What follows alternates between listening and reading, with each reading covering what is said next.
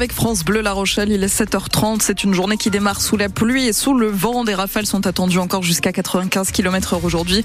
Et les températures sont fraîches ce matin, 5 à 8 degrés. On y revient d'ici quelques instants. Catherine Berchatsky, demain, c'est l'ouverture du Salon de l'Agriculture à Paris. Une ouverture dans un contexte plus que tendu avec le monde agricole. Hier encore, des opérations coup de poing ont été organisées par les syndicats agricoles pour maintenir la pression sur l'exécutif. En Charente, la FNSEA et les jeunes agriculteurs se sont rendus dans une dizaine de supermarchés aux quatre coins du département.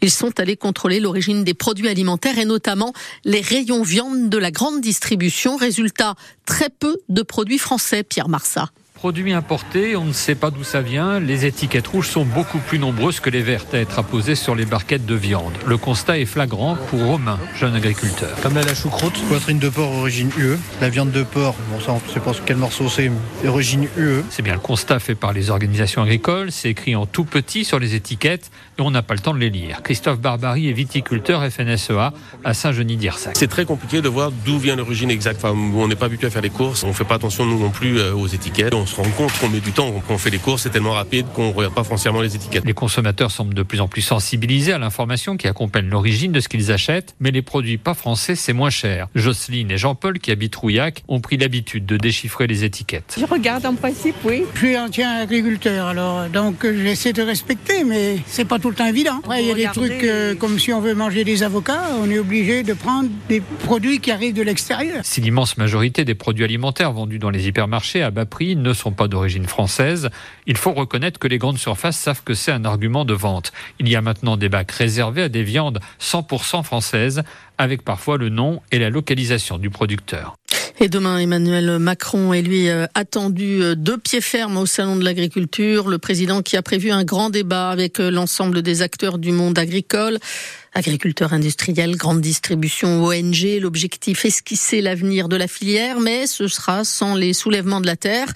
Le collectif à l'origine de la contestation des bassines en Deux-Sèvres, le président de la FNSEA, premier syndicat agricole, en faisait une condition sine qua non pour s'asseoir autour de la table.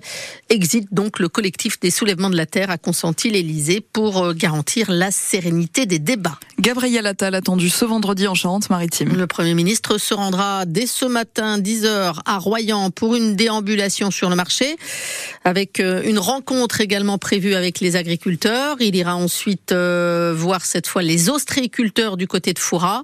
Puis Gabriel Attal devrait passer par la commune de Loumeau près de La Rochelle où il pourrait parler logement au cœur du nouveau écoquartier, du nouvel euh, du nouveau quartier. il terminera sa visite en Charente-Maritime par un détour à Cranchaban. C'est une commune sinistrée hein, par le séisme du 16 juin. Le maire Laurent Renault lui avait d'ailleurs lancé une invitation mi-janvier pour venir constater l'étendue des dégâts et rencontrer les habitants sinistrés privés de leur logement.